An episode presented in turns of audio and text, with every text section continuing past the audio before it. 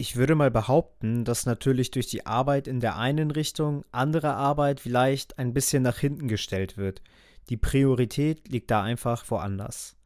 Das war Marisa Grasshoff von der Hochschulgruppe GDF dazu, dass andere Hochschulgruppen mit politischer Gesinnung arbeiten und wir sind based.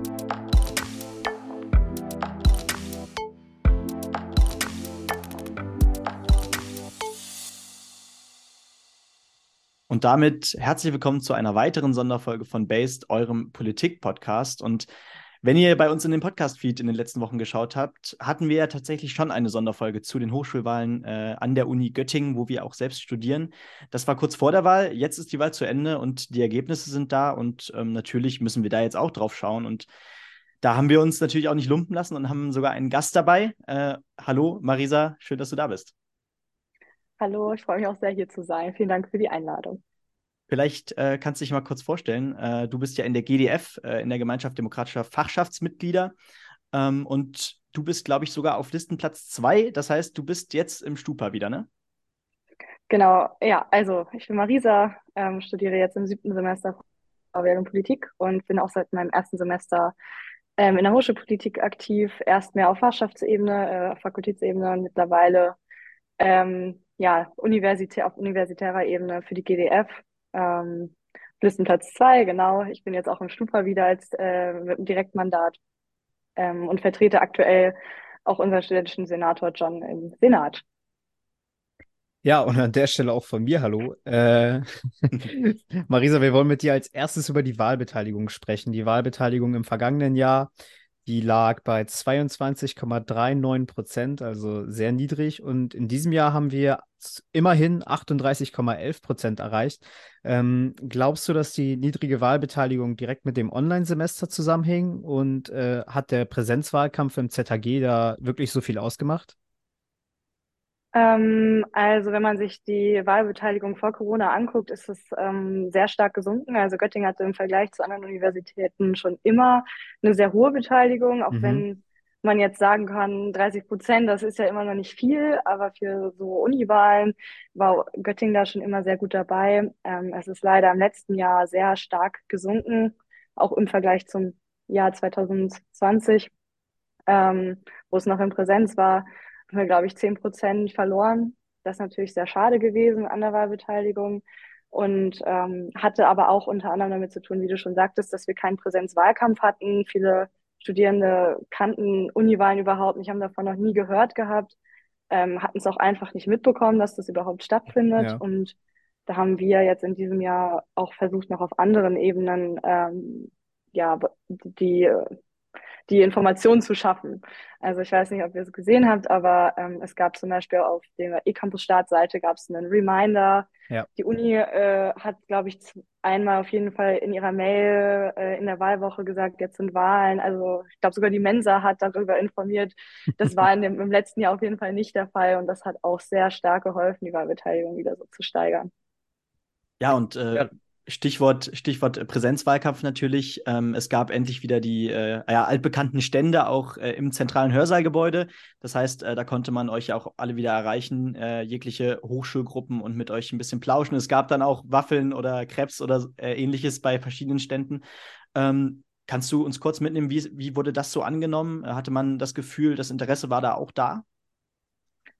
Ja, also äh, wir haben uns alle sehr gefreut bei der GDF, dass wir endlich wieder unsere bekannten Waffeln machen durften. Ja. Ähm, also wenn man schon im höheren Semester ist und noch tatsächlich Wahlkampf kannte, äh, dann äh, war das, ist das auch sehr äh, populär, dass die GDF da immer Waffeln vergibt.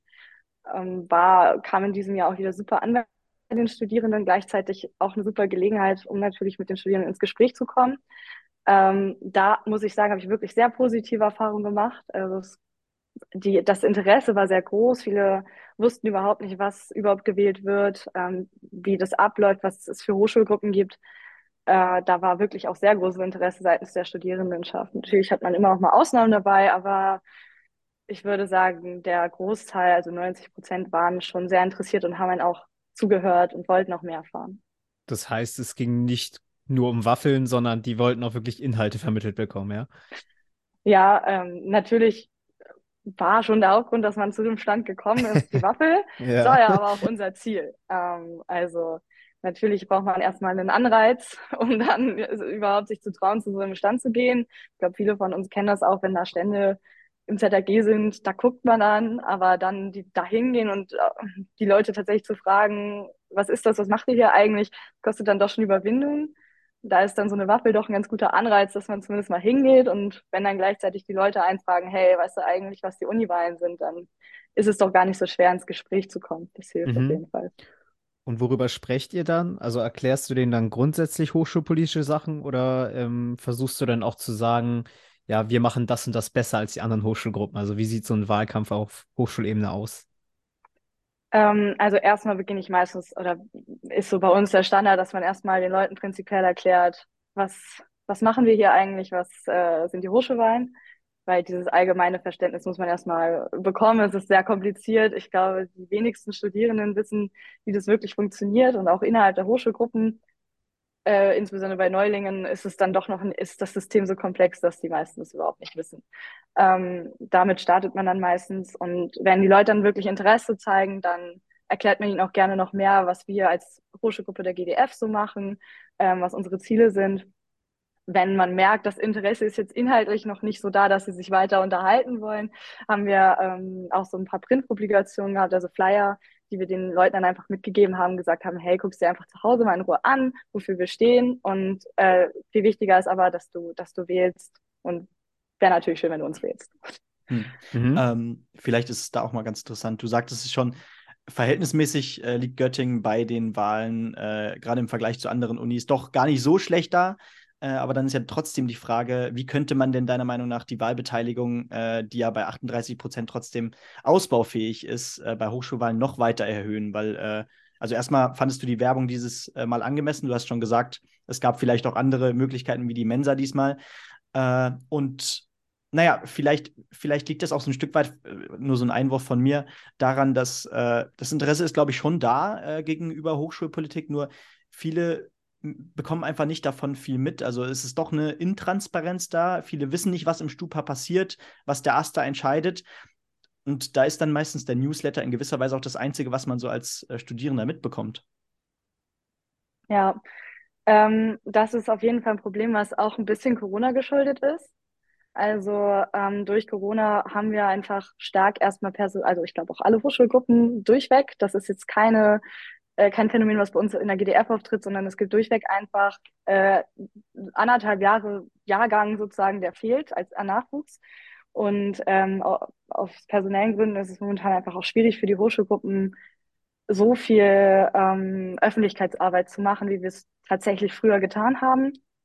Ähm, aber unser Ziel ist es, also unser großes Ziel nächsten Jahres, äh, ja, unsere Reichweite noch auszuweiten, also abseits von Wahlkampf ähm, die Studierende zu informieren, ähm, auch über unsere Hochschulgruppe zu informieren. Ähm, wir haben uns auch vorgenommen, nach den Stupa-Sitzungen äh, so kleine Berichte zu machen auf Social Media, ähm, so was ist passiert im Stupa. Dafür muss man natürlich, äh, müsste man natürlich den Hochschulgruppen folgen. Das ist schon mal ein erster Ansatz, wenn man sich informieren möchte. Es kommt tatsächlich doch ganz zumindest so Teilinfos, zum Beispiel, dass jetzt wieder die Salatbar eröffnet in der Turmensa, sowas kriegt man dann oft äh, schneller durch die Hochschulgruppen mit als durch die Mensa selbst, ähm, weil wir einfach in den Gremien sitzen, wo es entschieden wird und dann spoilern wir das gerne schon mal ein bisschen früher. Also das sind so die Wege, die wir nutzen. Ähm, und sonst müssen wir auch, glaube ich, selber jetzt ein bisschen gucken, wie wir, wie wir die Zukunft ja von unserer Öffentlichkeitsarbeit gestalten, weil es ja vor Corona doch ganz anders war, als es jetzt ist. Also früher waren zum Beispiel Printpublikationen ähm, viel angesagter. Es wurde tatsächlich Facebook noch sehr stark als Kommunikationsplattform genutzt. Ich würde mal behaupten, dieses Medium ist sehr eingeschlafen und wird eigentlich nicht mehr von Studierenden verwendet. Wir haben uns jetzt auch fast komplett davon abgewendet. Also es sind einfach noch alte Strukturen vorhanden und das muss man jetzt, glaube ich, nach Corona, wo alles wieder in Präsenz anläuft, ja, neu aufarbeiten, neu ausrollen. Mhm. Ja, und um jetzt zum nächsten Thema mal überzugehen, äh, und da wollen wir auch über die Koalitionsbildung gleich sprechen und nur mal kurz vorweg, äh, bist du und ist die GDF zufrieden mit äh, eurem Wahlergebnis?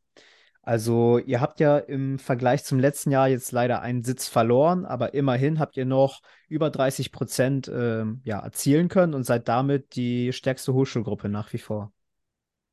Ja, also das muss man, glaube ich, erstmal vorwegstellen, bevor man guckt, wie viele Sitze man tatsächlich bekommen hat. Wir sind weiterhin die größte Hochschulgruppe. Schon mal ein krasser Vertrauensbeweis von den Studierenden, würde ich ähm, mal behaupten. Das heißt, sie sind weiterhin zufrieden mit unserer Arbeit. Ähm, dass wir dann einen Sitz verloren haben, ja, ist äh, natürlich äh, schade, finden wir alle schade, ähm, hat aber auch damit zu tun, ähm, dass das Wahlsystem, ähm, also die, das Auszählungsverfahren tatsächlich doch ein bisschen äh, komplexer ist bei den vielen Hochschulgruppen, die wir haben. Wir haben ja trotzdem an Stimmen, an absoluten Stimmen dazu gewonnen, sehr viele sogar.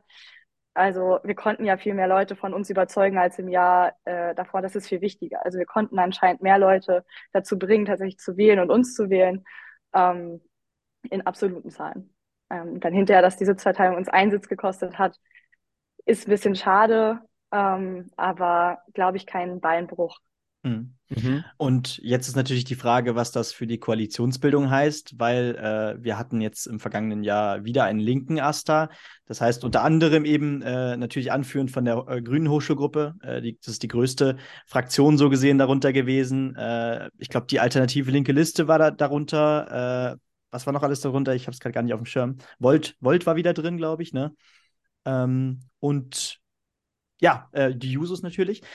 Und Jetzt ist die Frage, äh, das ist ja schon äh, ein relativ solider Block, der sich auch gehalten hat, der sich auch bestätigt fühlt in ihrem Amt in gewisser Weise. Ich meine, die Grüne Hochschulgruppe hat einen Platz, glaube ich, dazu bekommen, äh, unter anderem. Und ansonsten blieb alles relativ ja beim Alten, auch generell bei den Ergebnissen. Das heißt, wie kann jetzt die GDF da äh, eine Rolle spielen? Siehst du da eine Chance, äh, tatsächlich sogar äh, auch ein Teil vom AStA zu werden?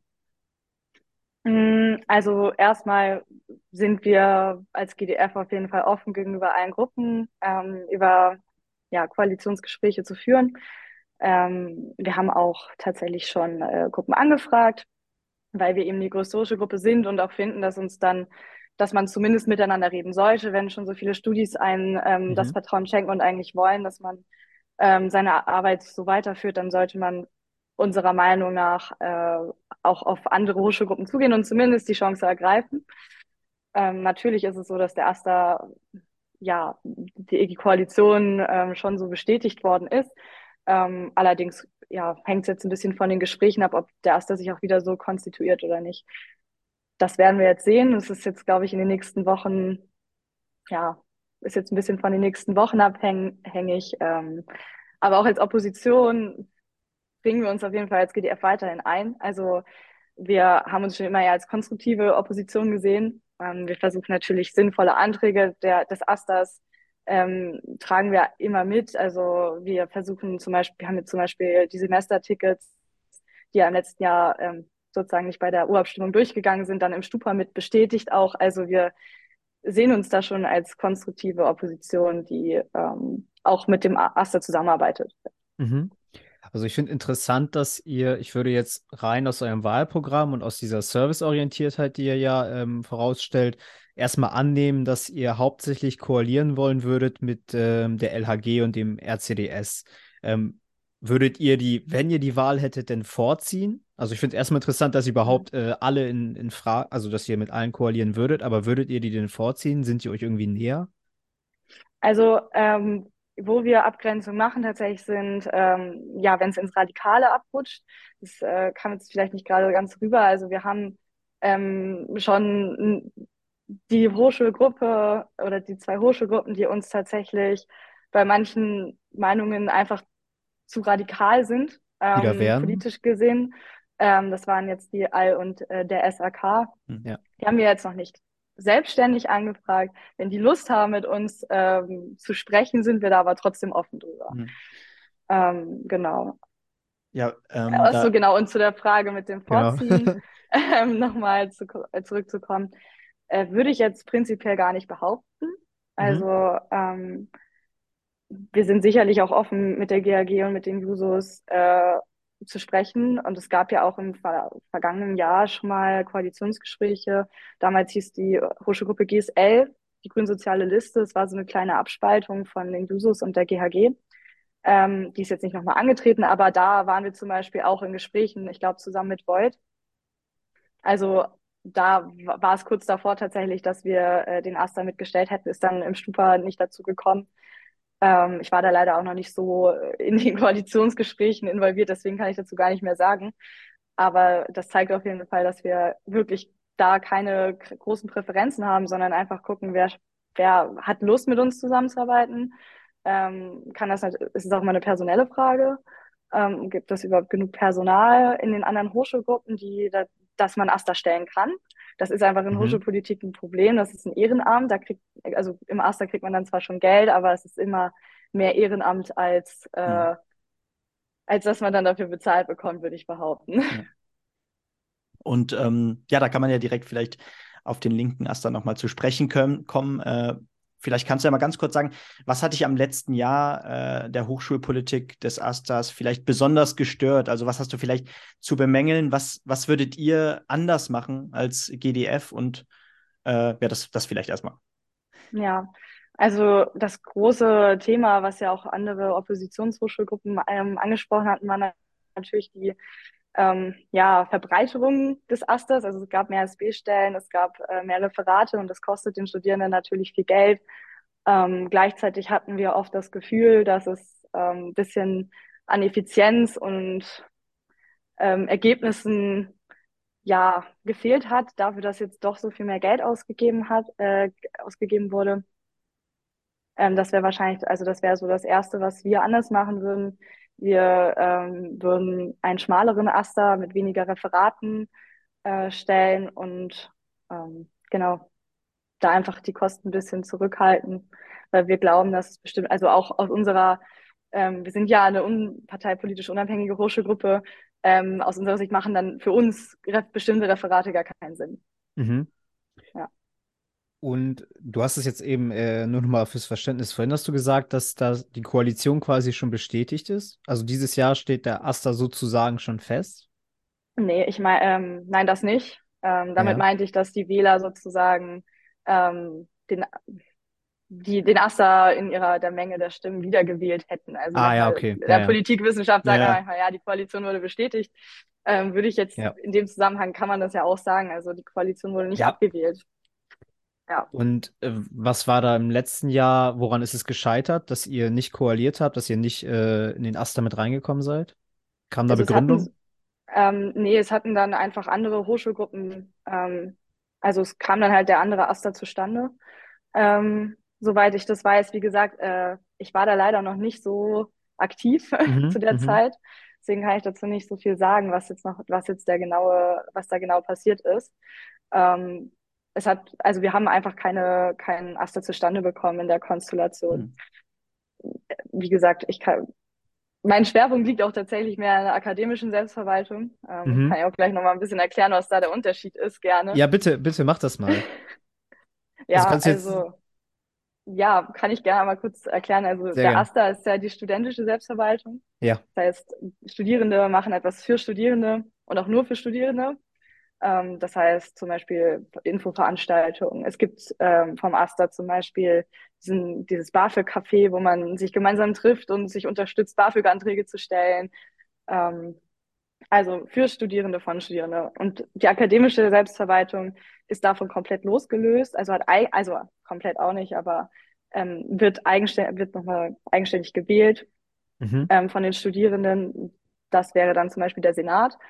Ähm, und in diesen Gremien, also im Senat, werden ähm, alluniversitäre Sachen besprochen. Also von Forschung bis äh, bauen wir ein neues Gebäude, ähm, ist da alles dabei. Also natürlich auch studienrelevante Entscheidungen. Das ist eine ganz andere Arbeit, als äh, der Aster macht. Ähm, da muss man auch, ja, das wissen viele Studierende gar nicht, dass es da diesen Unterschied gibt. Ja, ist aber sehr mhm. wichtig. Und seit wann bist du in der Hochschulpolitik aktiv? Ähm, in der Hochschulpolitik, ja, bin ich jetzt so circa seit so richtig aktiv, dass ich in der GDR, also dass ich da jetzt Aufgaben übernommen habe. Aktiv bin ich so seit einem halben, dreiviertel Jahr. Ich war natürlich schon vorher in die Themen eingebunden, aber eher auf Fakultätsebene. Ähm, da war ich zum Beispiel Fakultätsrat. Das ist das Pendant vom Senat nur auf Fakultätsebene. Mhm. Also Studienordnungen werden da beschlossen. Ähm, irgendwelche Berufungen werden da äh, durchgeführt, solche Sachen. Ähm, und bin dann tatsächlich jetzt ein bisschen äh, auf frische Ebene abgerutscht, also bewussterweise.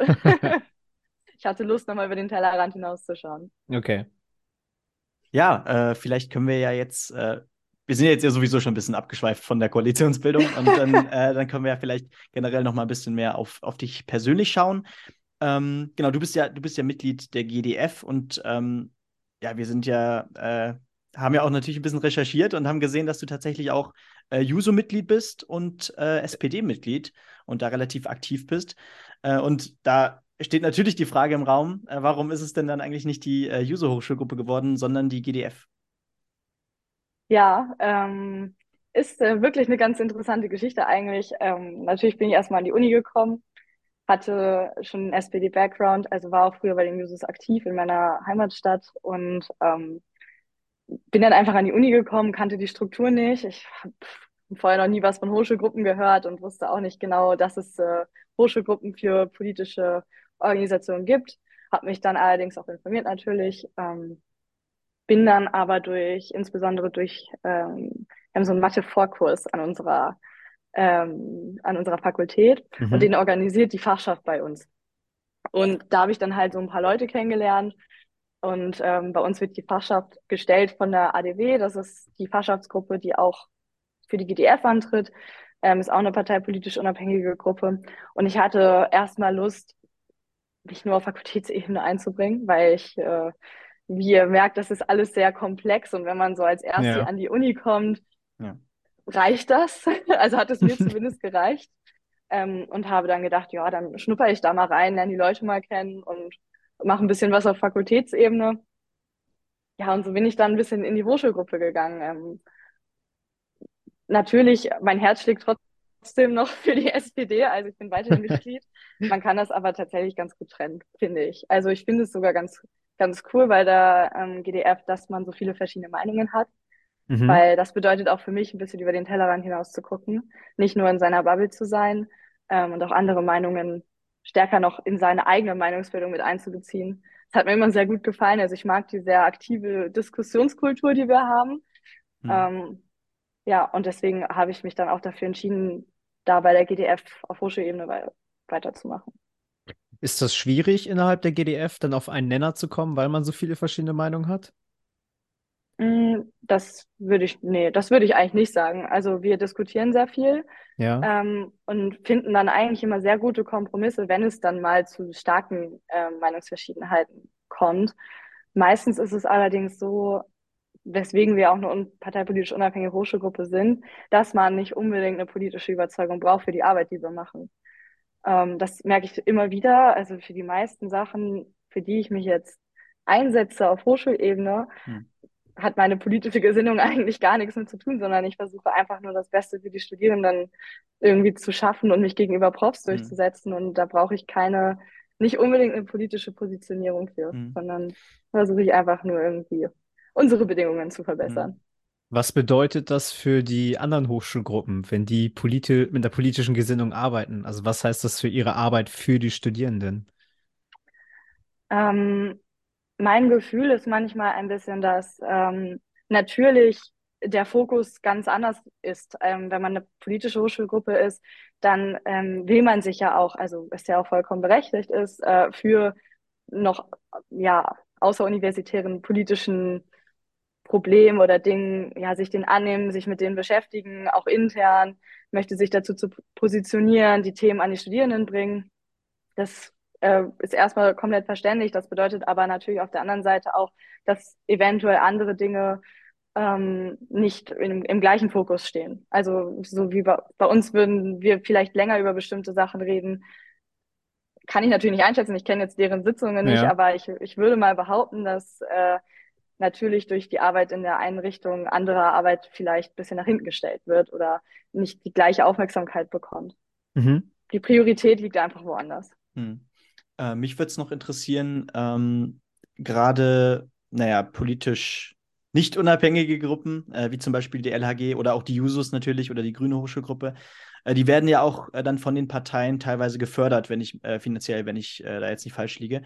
Wie finanziert sich die GDF? Also gibt es dann auch so ein größeres Netzwerk, wodurch dann aus Töpfen so ein bisschen was einfließt? Oder ist das wirklich nur Mitgliedsbeitrag?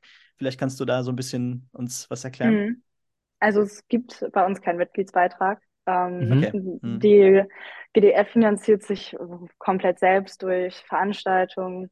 Also hat man jetzt vielleicht seit Corona noch nicht so mitbekommen, aber das rollt jetzt hoffentlich nächstes Semester auch wieder an. Ähm, wir haben früher äh, sehr viele Partys gemacht oder ähm, ja, andere Studieveranstaltungen, wo wir mal irgendwie das ein oder andere Getränk verkauft haben. Ähm, dann haben wir natürlich noch Fachschaftsgruppen, die ja sich uns angeschlossen haben oder zu uns gehören. Wir sind durch die entstanden. Ähm, das ist irgendwie so ein bisschen, das gehört ein bisschen zusammen man unterstützt sich dann auch finanziell teilweise. Also sowohl in der Vergangenheit hat die GDF die Fachschaftsgruppen unterstützt, als auch andersherum. Ähm, Beispiel jetzt die ADB, Arbeitsgemeinschaft Demokratischer Wirtschaftswissenschaftler, wenn die jetzt eine Veranstaltung gemacht hat und dadurch Einnahmen hatte, dann ähm, kommen die auch der GDF mal zugute. Das bedeutet auch immer, dass die Gruppe selbst natürlich zustimmen muss. Das passiert nicht automatisch, aber man fragt dann mal an und wenn die Gruppe sagt, das ist in Ordnung für uns, dann kriegt man auch von denen dann ein bisschen Geld. Also mhm. ich weiß tatsächlich nicht genau, wie das bei anderen Hochschulgruppen mhm. läuft. Okay. Genau, Marisa, du hast gerade schon gesagt, dein Herz schlägt weiterhin für die SPD. Ähm, bist du da immer noch aktiv und was machst du da? Ähm, tatsächlich äh, bin ich da gerade äh, nicht so aktiv. Das liegt mhm. unter anderem auch am hochschulpolitischen Engagement ähm, und am Studium selbst. Also ich hätte einfach keine Zeit aktuell, mich da noch einzubringen. Ähm, genau, was war nochmal die zweite Frage? Äh, weiß ich gerade auch nicht mehr. Ach so, nee, genau, ähm, wie ich mich da einbringe. Ansonsten, ah ja, genau. Ähm, das, äh, ja, wie ich mich gerade für die Partei einbringe, ähm, also ich arbeite ähm, für Stefan Weil im Wahlkreisbüro, mhm. habe jetzt im äh, vergangenen Jahr auch seinen Wahlkampf mitorganisiert, ähm, war da auch im Landes, also da war ich dann auch im Landesverband tätig. Und ähm, ich würde mal behaupten, dass der Job doch so einnehmend ist, dass ich da dann doch viel auch ehrenamtlich mache noch nebenbei für die Partei, also insbesondere im Wahlkampf.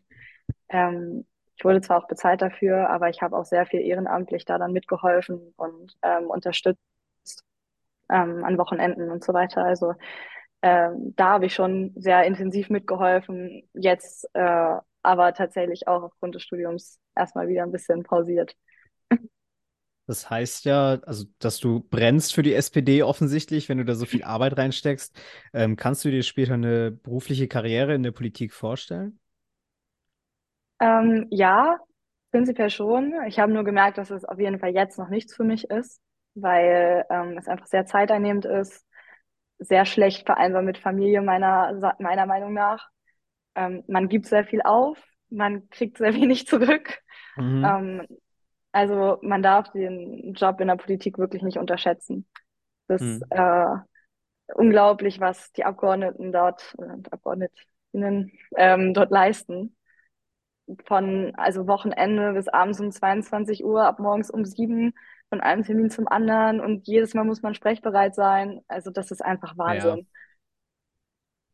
Und, ich finde äh, auch ehrlich gesagt, dass die Bezahlung nicht dem gerechtfertigt ist, weil hm. ähm, was viele Leute nicht sehen, ist, dass äh, man als Abgeordneter äh, selbst ja seinen Wahlkampf eigentlich komplett finanzieren muss. Also klar, man kriegt auch ein bisschen Geld von den Parteien, aber das reicht meistens niemals aus, wenn man einen Wahlkreis-Wahlkampf macht. Da muss man sehr viel Selbstgeld reinstecken. Man macht auch sehr viele Veranstaltungen.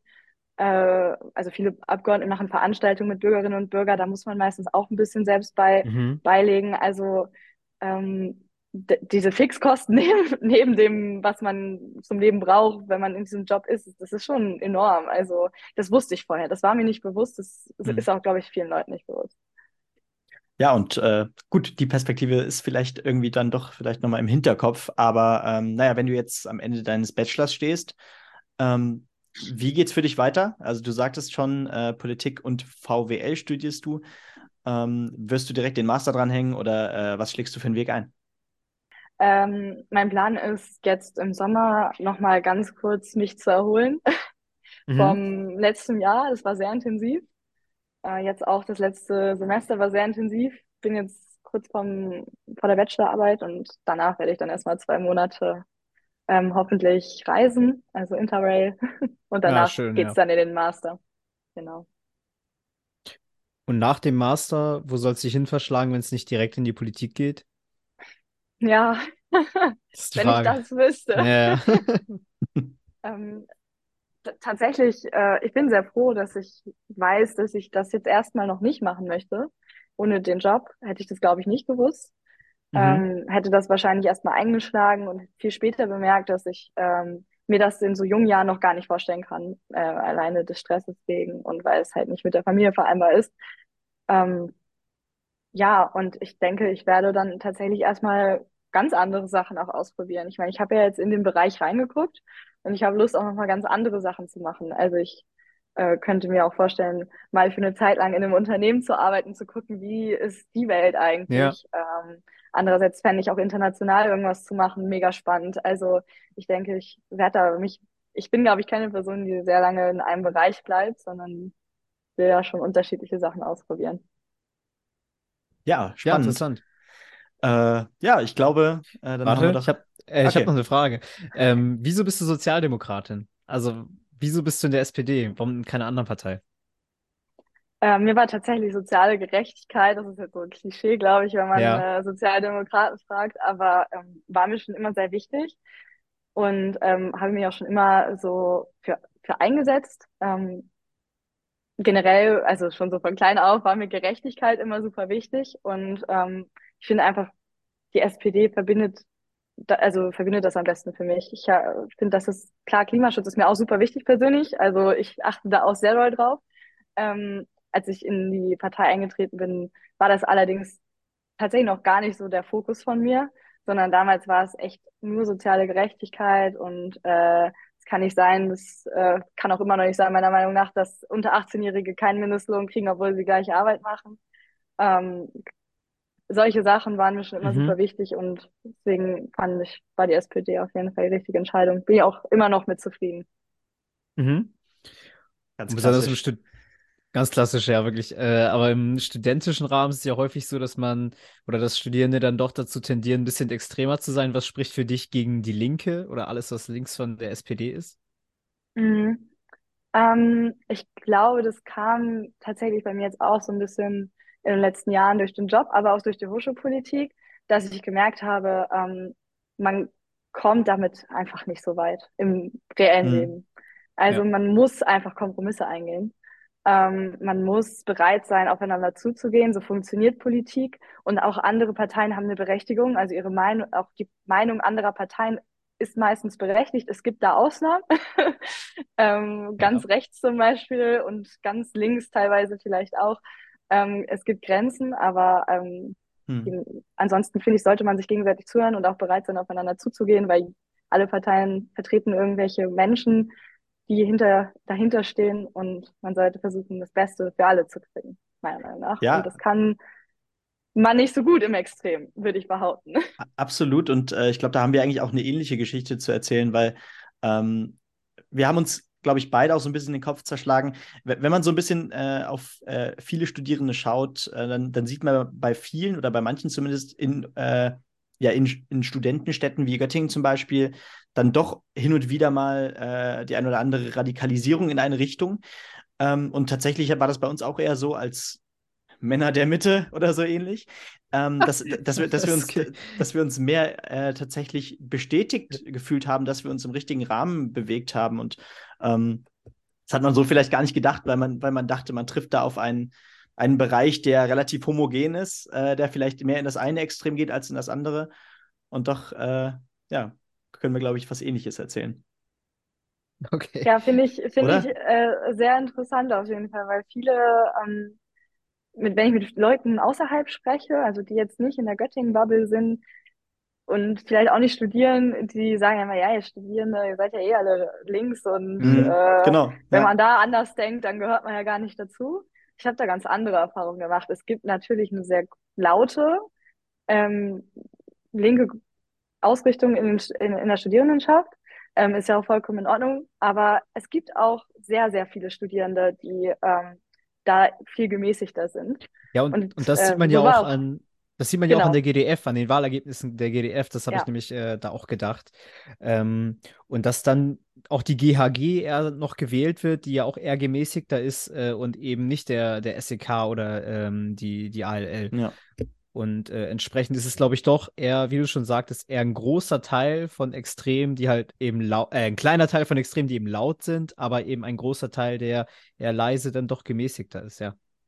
So ist tatsächlich, äh, also habe ich mir sagen lassen, auch die GDF entstanden, ähm, weil es gab, also wie gesagt, das sind alles nur Erzählungen, ähm, keine Garantie, mhm. aber mhm. es gab wohl früher in Göttingen ähm, einfach fast, also es gab nur Hochschulgruppen auf Uni-Ebene, die äh, links ausgerichtet waren und glaube ich den RCDS, der dann so ein bisschen und LHG vielleicht, ob es die da schon gab, weiß ich allerdings nicht. Mhm. Ähm, also es gab keine Mitte.